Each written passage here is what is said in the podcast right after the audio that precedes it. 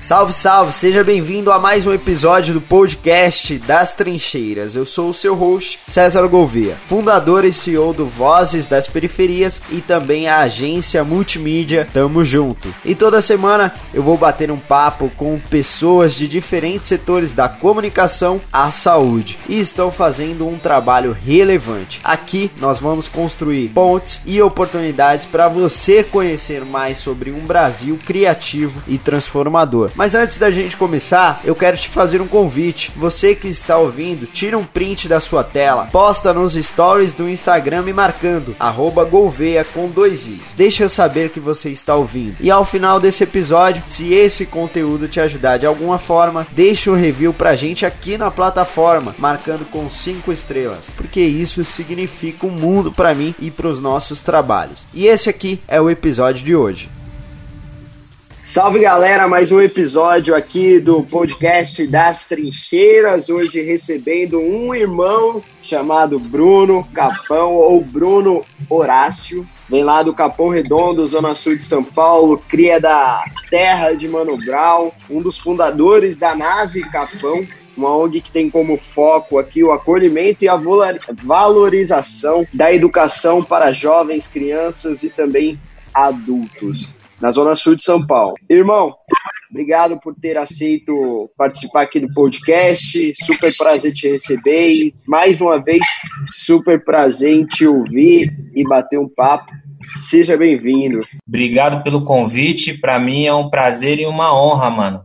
Muito obrigado. São poucos os convidados aqui no podcast, mas você certamente está aqui entre os cinco primeiros, não só que aceitaram mas que eu tive um cuidado assim de, de chamar por conta da nossa relação, obviamente, mas também por conta de toda a sua história, enfim, tudo que você já já fez no mundo, já entregou para a sociedade. Então, é um super prazer bater esse papo aqui e também levar a sua história para outras pessoas. E Bruno, para começar, irmão, é, eu queria que você contasse um pouco sobre você, quem você é, o que você faz, além de ser um líder social, né? É, e aí depois a gente vai avançando no nosso papo aqui, desconstruindo e também construindo um pouco mais sobre diálogo aqui, sobre representatividade. Então, começa aí se, se apresentando para quem ainda não te conhece. Beleza, Cezinha. É, mais uma vez agradecer o convite de participar do, do podcast.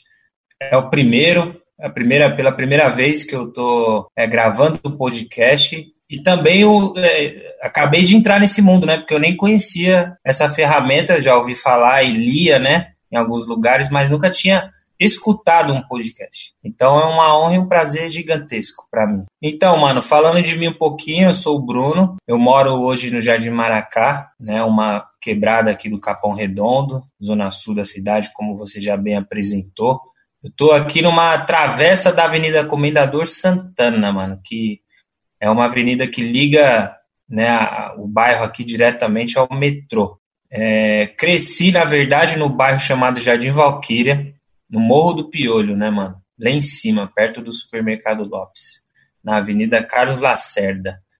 E o Capão, ô César, não sei se você sabe, são mais de 200, mano, comunidades que tem dentro do distrito de Capão Redondo. Então, Jardim das Rosas, Parque do Engenho, Jardim Gerivá, Jardim Valquíria, Sete Lagos, Jardim Rosana. É, mano, são muitas as quebradas, né? Vila Fundão. Você também já começou o podcast citando, né, para nós aqui, para mim, pelo menos uma grande referência desse Capão Redondo, que é o Mano Brown, né, mano, a quem eu tive o prazer também, a honra de crescer na década de 90 aqui no Capão ouvindo, e isso é até legal falar, porque falar de mim sem falar de Racionais não é a mesma fita, né? Então, eu acho que eu pude crescer escutando é, Racionais MCs, me ajudou a a compor quem eu sou hoje. Me ajudou muito, aliás. Né? Em momentos de muitas dificuldades na quebrada, é, por ouvir o hip hop e beber nessa fonte de cultura, eu acho que eu consegui é, ter bastante troca e aprendizados a partir desse repertório, sabe? Cultural, o Racionais entregou, não só para nossa região, mas acho que para o mundo também. falando de mim, é falar de cultura hip hop, é falar de rua, é falar também de empreendedorismo, né? Que é um tema que a gente gosta bastante. Bom, um dos, pod... um dos motivos, aliás, aqui desse podcast é, é trazer pessoas que nascem é, nas bordas dos centros, seja em São Paulo ou em outros lugares também, Brasil, mundo, é, nas periferias, pessoas das periferias, obviamente, e pessoas que têm, de certa forma, impactado positivamente a sociedade. Você, cara, tem, tem todos esses, esses aspectos aqui na sua na tua, na tua trajetória. E, e, recentemente, eu acredito que você ainda não tenha ouvido, eu trouxe a Kelly, que é uma das pessoas que mais me inspiram, assim, me ensinou muito ano passado, continua me ensinando, e nesse podcast, nesse episódio, aliás, que eu trouxe a Kelly, foi também um, um, uma fonte de, de muito conhecimento. E aí, mano, a gente falou sobre diversos, diversos temas, aliás, desigualdades, é, é, feminismo, empreendedorismo, violência racial é, é um tema muito pertinente para esse momento, violência doméstica também, que é um tema super pertinente para esse momento. E, e um dos temas que a gente falou foi sobre gênero e raça. E aí, nos últimos tempos, né, a gente tem visto crescer uma onda de violência policial muito grande, tanto na, nas ruas, né, como um todo, mas prioritariamente ali na, nas favelas, nos becos. É, é agora, recentemente aconteceu um, um, caso aqui na Vila Prudente super pesado e ganhou uma certa repercussão esse, esse tema aqui no Brasil e no mundo por conta do assassinato do George Floyd nos Estados Unidos, né, lá em Minneapolis. Como que você vê a questão racial aqui no Brasil? Bom, obrigado pela pergunta. É, acho que antes de mais nada entrar nesse tema, agradecendo assim a presença, né, cara, da Kelly, né, que você entrevistou e citou aqui, que para mim também é uma referência de mulher preta que tem uma luta e uma história né? assim como tantas outras que eu cresci aqui vendo, lutando e abrindo espaço mesmo, né, César? Minha mãe, minha avó, as minhas tias, crescer em volta de mulheres é, que foram que foram e são guerreiras e que sustenta também uma parte da nossa luta ainda que a gente vem continuando, né?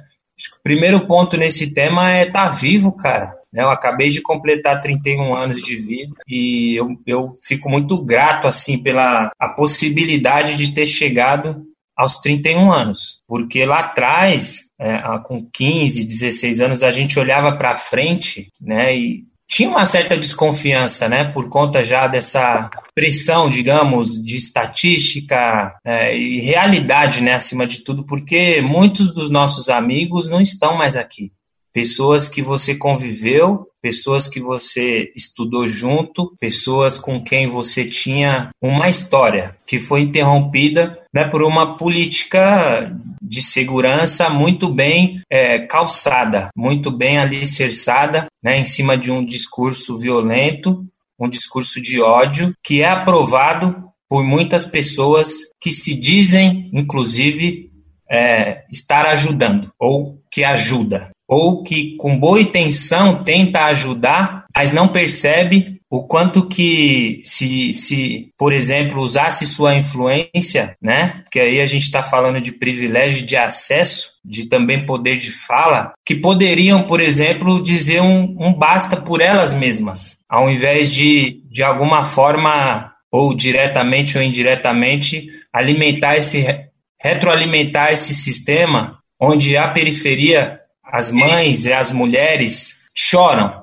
a morte de seus filhos uh, por, por, por essa política de extermínio. Então, eu sou esse, essa pessoa também que é um aprendiz, César, dessas referências que a gente já tem, né, de uma caminhada ao longo desses anos, e de saber que hoje, tem, se tem uma escola pública, por exemplo, na favela, é porque uma creche, muitas mulheres brigaram por isso, lutaram por isso. Né? São conquistas ao longo do tempo que hoje a gente vê é, um certo sucateamento por parte de quem deveria preservar essa luta que já existe e essa luta que continua. Mas, por outro lado, também faz parte de mim, é, parte de mim mesmo, né, também, da minha própria história e repertório, contribuir e preservar para que a gente consiga atravessar essas barreiras. Né? Então, então, estar vivo é um motivo de, de muita gratidão hoje por saber de onde a gente vem. Tem uma história muito grande aqui por trás desse podcast, que é a sua. Você, quando mais novo, você envolveu com crime, se envolveu com, com, com droga, enfim. Você foi um cara que sofreu diretamente. Eu sofri e sofro com racismo. Mas eu não tive a, o episódio na minha vida de estar dentro de um sistema carcerário. Como que você vê o preconceito nessa face da, da, da sociedade, na sua forma mais dura, se assim podemos dizer, que é o, o braço armado do, do, do, do Estado e, consequentemente, da sociedade. Como que você vê essa questão racial? Repito, George Floyd foi morto, assassinado por um policial, alguém que deveria estar protegendo e servindo George Floyd, afinal ele pagava imposto. Então, é, era um funcionário do cara, né? E aqui no Brasil a gente vê diversos casos nesse sentido que a polícia abusa é, do seu poder contra o jovem preto, de favela, de periferia. Como que você vê essa parte racial e as suas consequências para a sociedade? Cara, primeiro que a gente vive sobre, sobre um, como eu já disse, né? Acho que vale repetir, ressaltar. Existe um plano, cara. Eu, eu, eu, eu sinto assim a necessidade de dizer que é, nada é por acaso, entende? Acho que, acho que tudo tem um porquê das coisas acontecerem como acontece. E eu, como um jovem de 31 anos brasileiro, morador da periferia de São Paulo, é, acho que é importante dizer né, também isso, que eu passei pela antiga FEBEM, né? FEBEM do Tatuapé, como você trouxe, não tenho nenhum problema em falar. Inclusive, compartilhar a minha história é um, é um dos lugares do mundo onde eu me sinto bem, porque eu sei que isso se conecta com a sua história também de alguma forma, César, com a história de milhares de brasileiros em favelas, né, em becos e vielas que estão de alguma maneira passando por isso, algum jovem, algum alguém, é, homens e mulheres, né, pelas quebradas. Então, viver sobre a luz de um plano muito bem arquitetado para que a gente não dê certo, né? Só que conforme a gente vai tendo minimamente, né, cara, é, é, acesso também. Porque eu da, da, da FEBEM, por estar tá passando por um período de muita é, muita violação de direitos humanos, César. Foi por isso que estava tendo muita rebelião naquele período. Isso foi em 2004, 2005, foi bem do Tatuapé. É, a maioria das unidades dos menores ali presos, privados de liberdade, resolveram reivindicar os seus direitos. Então, foi daí que começou a acontecer muitas fugas na época tal, e em uma dessas eu fugi mesmo faltando pouco tempo para sair pela porta da frente. Então, isso é um sinal. Porém, fugitivo, numa conversa com meu pai e com a minha mãe, que graças a Deus é, a minha família me apoiou né, na minha decisão e foi fundamental que os meus pais estivessem juntos naquele momento, porque eu pude aprender muito com aquela situação em olhar para eles e né, por ter apenas 16 para 17 anos, poder tomar a decisão por mim mesmo, né? Olhando para os olhos deles e convidando eles a participarem também daquela decisão. Isso para mim foi muito importante, né? E depois que eu saio, eu saio pela porta da frente de liberdade, é, sem se preocupar em entrar, por exemplo, numa escola, né? Porque eu tinha o sonho de voltar a estudar e terminar o ensino médio é, o sonho de ingressar na faculdade. Então aí você tem um, né, um, um salto, né, de pequenos passos que eu fui dando em direção a esses sonhos, que sim me levaram para uma várias, aliás, realizações. Depois se tornar lixeiro, que era um sonho de infância que eu tinha. Então veja você, né, César, a partir desse desse meu relato, eu eu mesmo consigo enxergar que muitas coisas nos meandros de cada fase né, dessa vivência aconteceu. Então, por exemplo, participar de um projeto social também, depois que eu saio da FEBEM pela porta da frente, esse projeto me acolher, isso também foi fundamental. Um projeto bancado por um empresário, né, era o Instituto Ururra, e eu tenho muito orgulho de ter passado por esse projeto, porque eu pude entender que quando nós estamos, nessa situação mais de vulnerabilidade, não, não, é, não é um lance de coitadismo, não é nada disso. É simplesmente você não vê as oportunidades. É, é, parece que as oportunidades elas são escondidas de você, sabe? E por vários motivos elas não estão em todas as esquinas, né, mano? Então eu comecei a participar desse projeto social também, lá atrás, com 19 anos. E esse projeto, após eu terminar o ensino médio, me deu uma bolsa de estudo e eu pude entrar na faculdade. Só que antes é, é, de eu ingressar na gestão ambiental pela bolsa do projeto, eu fiz o Enem. E ao fazer o Enem, eu percebi que o sistema estava me convidando a nunca entrar na faculdade, por aquele mecanismo chamado Enem. Porque eu não era de ler muito, nunca fui o melhor aluno, eu ia para a escola, mas é, outras coisas me atraíam, sabe, também. Então, eu não prestava tanta atenção. Eu fui aprender a interpretar texto, de fato, na faculdade. Né? Tive professores excelentes na faculdade que conseguiram né, me, me apoiar também na minha busca, né?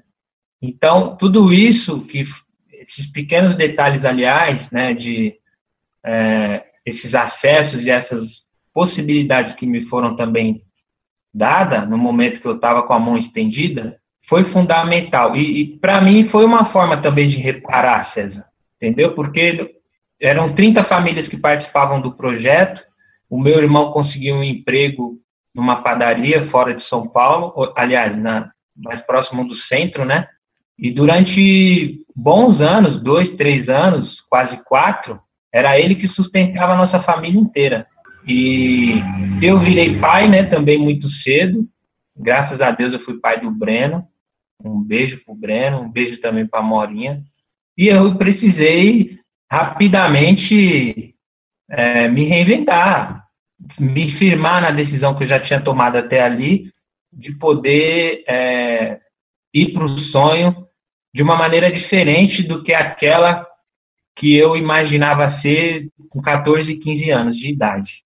Então, a minha mãe, ela precisou ser muito forte para trazer a gente bem até aquele momento da nossa vida, né, na, no Brejo, que foi onde eu cresci dos 7 aos 14 anos, né, e, e, já ali de ver um córrego na frente de casa, um esgoto a céu aberto, e ver gerações de políticos passarem por ali, prometerem canalizar aquele córrego, e nós moradores que tivemos que se reunir, aliás, resolvemos se reunir para poder executar aquilo que o poder público tinha que fazer. É, se a gente não se junta para bater a laje do córrego, estava aberto, capaz de, de estar aberto até hoje, poderia estar, entendeu? Então, toda essa vivência, com muita gratidão eu falo, porque me ensinou muito. E você vê que está tudo conectado, né, cara? A, a história de, de ter que se esquivar, por exemplo, chegando tarde da faculdade, o medo é encontrar uma viatura porque até você explicar, entendeu? Da onde você está vindo, às vezes não dá tempo, o cara não quer saber, entendeu? Aquele policial despreparado está lá para usar a força o tempo inteiro. Isso não é a melhor das hipóteses, porque a gente sabe como é que como é que eles agem, sobretudo na madrugada. Então, por muitas vezes eu tive muita dificuldade. Inclusive, teve uma época que eu não ia mais para o centro com medo, porque eu tinha que subir do metrô, atravessar duas favelas para chegar na onde eu moro, na minha, ou então tinha que pagar mais condução, ou às vezes mais Ubers, né? Que depois do Uber deu uma facilitada, entre aspas, a locomoção, mas tem um custo e a gente não pode estar toda hora pagando o custo de um táxi, enfim. Então, é, a educação foi muito importante que eu tive dos meus pais e depois poder acessar a universidade, ser o primeiro da família a entrar naquele lugar. Isso foi muito bom, poderoso e é o que eu acredito que é uma das principais é, ferramentas que a gente pode ter né, como ferramenta de fato para não cair na cilada que o sistema o tempo todo nos oferece. Ou seja, você é bombardeado de, de mensagens o tempo inteiro, seja pela publicidade, seja pela propaganda, onde você acredita que o, o ter é, é, é, é mais importante do que o ser. E quando a gente fala do ser, a gente está falando do ser mesmo, do ser, o agente eu de, de protagonismo e transformação no mundo, seja ele qual for o mundo que eu viva. Então, tudo isso foi muito importante, o César. Me trouxe, de fato, para onde eu estou hoje. E eu sou muito grato pela minha história e por todas as pessoas que pôde participar de alguma forma dela também. Como você, a quem eu agradeço muito também por poder aprender com você, irmão. É isso. Uma das coisas que a gente falou, mano, obviamente, a gente acaba, na verdade, entrando nesse tema que é a educação. E a educação, para mim, é fundamental, tanto para a gente avançar como país, quanto para mudar uma mentalidade racista, classista, é, que o nosso país tem, o nosso Brasil. Eu tava vendo uma, uma live esses tempos do Manuel Soares, que é um dos que é uma das referências grandes assim que eu tenho, tanto racial, na questão racial, quanto na questão de comunicação, enfim, é, é uma grande referência. E aí, cara, eu convivo com o racismo, com o preconceito praticamente que todos os dias na favela, sou de favela também, moro na favela, então não tem como eu não estar é, é, sofrendo essas injustiças, né?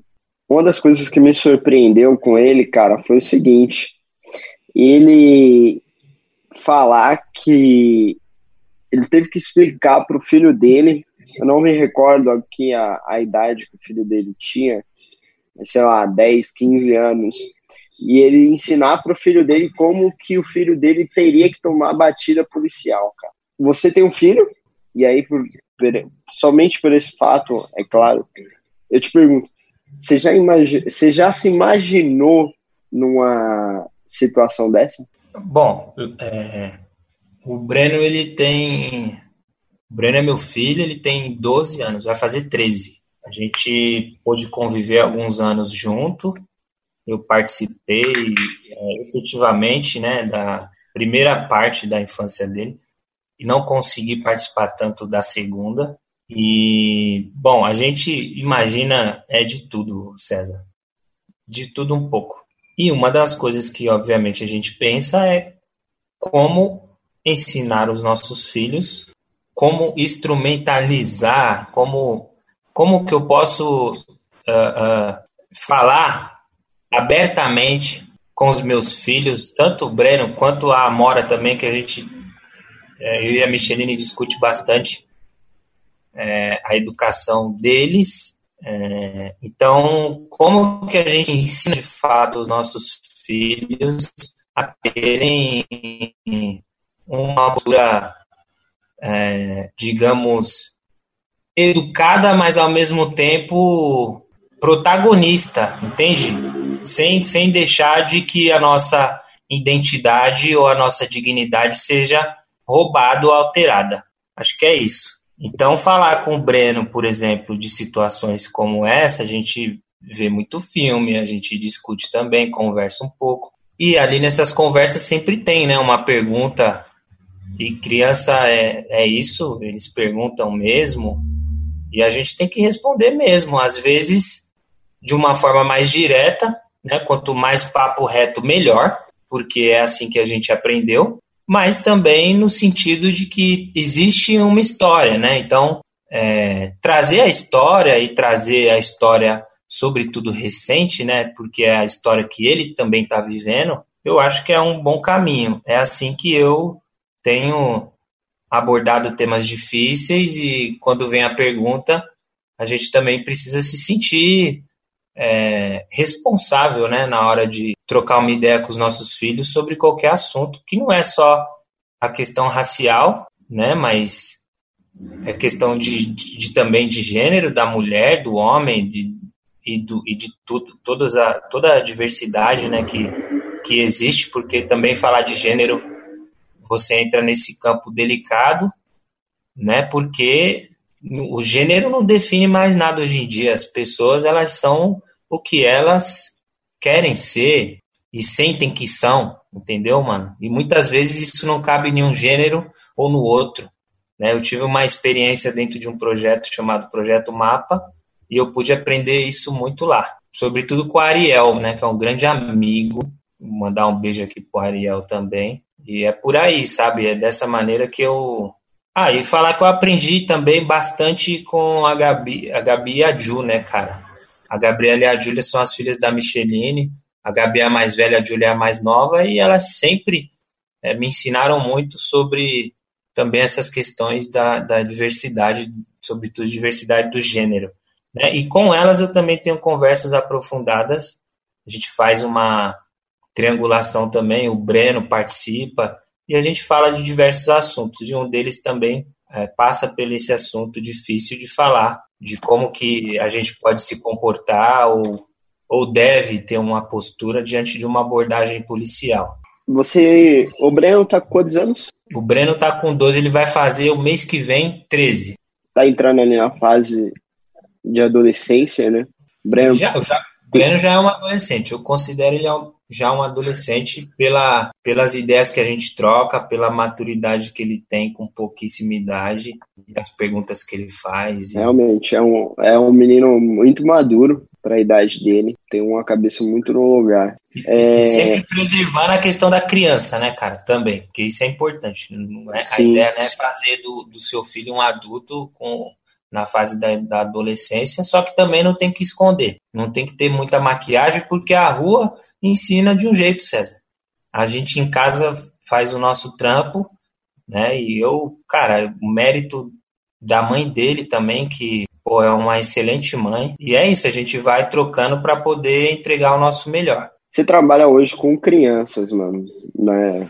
Como que você trabalha essa educação delas relacionados a esses dois temas, gênero e raça. Questão de gênero, acho que as meninas abordam muito mais. É, e apesar de trabalhar com criança, eu não estou tão na linha de frente ali com as crianças, né? A nave tem essa frente forte de ser um espaço de educação não tradicional, né, fora da sala de aula, realmente, utilizando muito mais das artes e da cultura como instrumentos, né, facilitadores de uma, de uma troca é, de qualidade.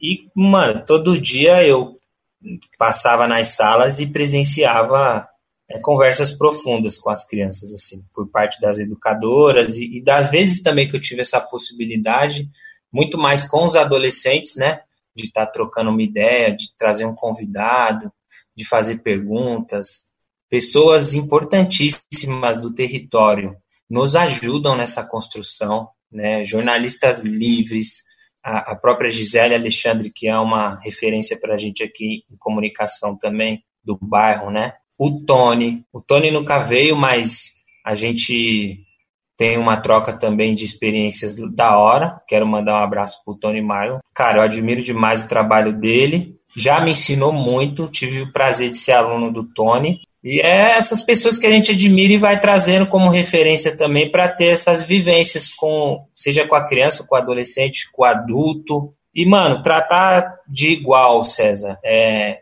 trocar ideia como se todos fossem o Breno, é, como se todos fossem a Amora.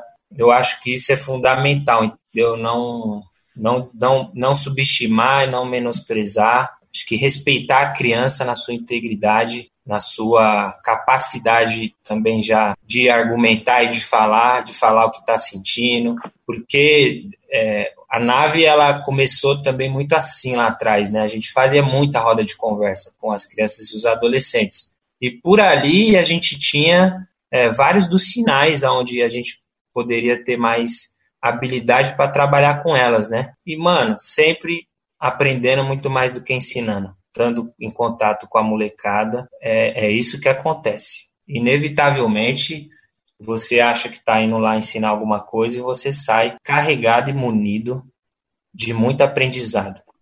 Né? Ter essa vivência traz muito isso para mim. A gente está se encaminhando para o final. Em relação ao combate à fome, a fome nesse momento é um dos agravantes né, da situação do coronavírus na, nas favelas e imagino que aí no Capão Redondo também. Levando em consideração tudo, tudo que a gente tem enfrentado, as dificuldades e tudo mais, como que vocês estão lidando aí com relação à fome e principalmente com esse aumento do número de desempregados no país? Certamente vocês estão tendo que se mobilizar, mobilizar pessoas e tudo mais.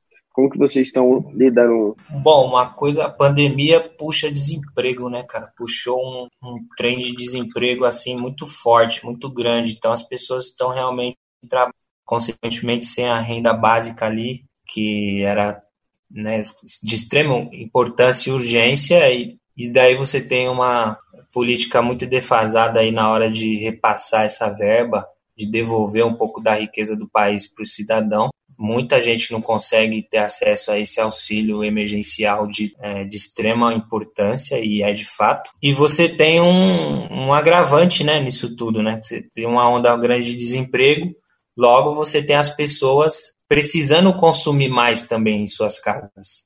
Então, acho que também desmistificar um pouco, eu acho importante dizer que a cesta básica tem casa que ela dura cinco dias tem muita residência, a gente está dentro das casas das pessoas por estar tá podendo ir lá e entregar uma cesta básica via o nosso trabalho, com toda a humildade, né? Porque também, cara, a gente tem que ter esse respeito com as pessoas, sabe? De, de saber que a gente está sendo ali uma ponte de um apoio emergencial, que isso fique muito claro, né? A nave também começou doando cesta básica, né? Isso também é importante dizer o núcleo de valorização da educação começou com esse trabalho de doar cesta e parece que foi uma coisa que o nosso país descobriu agora, que tem gente que precisa de uma cesta básica. Sim. Então, além de todas essas dificuldades que a pandemia traz, o, o, o não isolamento social da periferia, porque ela continua trabalhando, quem está trabalhando não parou de trabalhar, e as pessoas que dependem de seus corres né, informais na rua também não parou de trabalhar. Eu vejo hoje gente vendendo máscara em ponto de ônibus, dentro do ônibus, na rua. É, você tem banquinhas, você tem. Enfim, mas obviamente que a grande dificuldade né, ela só foi agravada com a pandemia, porque o desemprego já estava presente já há um tempo. Muitas famílias que precisam ter uma tal do auxílio de novo emergencial não conseguiu ter acesso.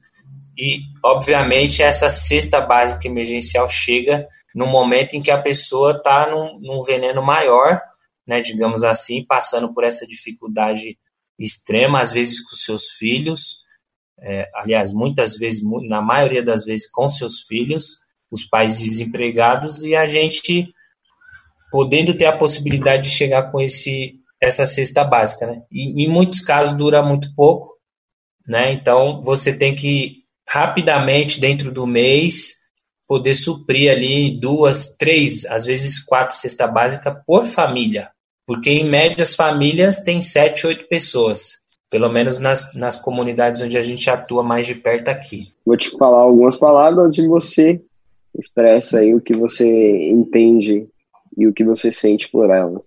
Mulher, Respeito. Periferia. Minha casa. Pretas e pretos. Poder. Propósito. O meu é viver. Racismo. Superação, César. Educação. Básica. Política. Corrupta. Forte. Bruno, obrigado pelo papo de hoje. Mais uma vez, te agradecendo aqui por ter participado do podcast das trincheiras. É sempre uma honra trocar uma ideia contigo. Nós estamos chegando aqui ao final do nosso papo, mas eu te prometi três perguntas e vou te deixar a última. Para quem está escutando aqui o nosso episódio e quiser continuar consumindo o teu ponto de vista, consumindo também ou ajudando os teus, os teus projetos? É, em qual plataforma você é mais presente? Qual é o teu endereço aí? Como que a gente faz para te encontrar? Bom, a gente pode se ver todos e todas no arroba nave capão pelo Instagram. É, por ali a gente está muito mais presente, podendo trocar essas e outras ideias. E eu queria ter a, aqui a ousadia de deixar uma, inclusive, uma referência para que vocês conheçam, né? A carta de William Lynch, escrita em 1712 na Virgínia, onde ele traz é, um pouco ou muito do que a gente vive hoje nas quebradas e no nosso país. É, recomendo que todos tenham acesso a esse documento, é um documento histórico, para a gente não ficar de chapéu atolado nas ideias, né? Para a gente poder ficar todos na mesma página. E é isso aí, gente. Chegamos aqui mais um final aqui de episódio do podcast, dessa vez com o Bruno Capão. E você que está ouvindo aqui, seja em qualquer plataforma, Deezer, Spotify, Apple ou YouTube, onde quer que seja, tira um print da sua tela, me marca lá no arroba Golveia com dois is. Vai ser um prazer enorme saber que você está curtindo e também aprendendo aqui com as pessoas que a gente tem tra trago aqui para o podcast. E é isso. A gente se vê no próximo episódio do podcast das Trincheiras. Tamo junto e é vozes. E esse foi mais um episódio do podcast das Trincheiras. E eu deixo aqui o meu muito obrigado por você ter passado esse tempo com a gente. Espero que tenha sido de valor para você e quero te fazer um pedido. Não se esquece de tirar um print da sua tela e postar lá nos stories do Instagram me marcando @golveia com dois i's. E deixa aquele review aqui maroto na sua plataforma preferida com cinco estrelas. Vamos fazer desse podcast aqui top 10 do Brasil. Valeu, gente. É isso aí. Até a semana que vem.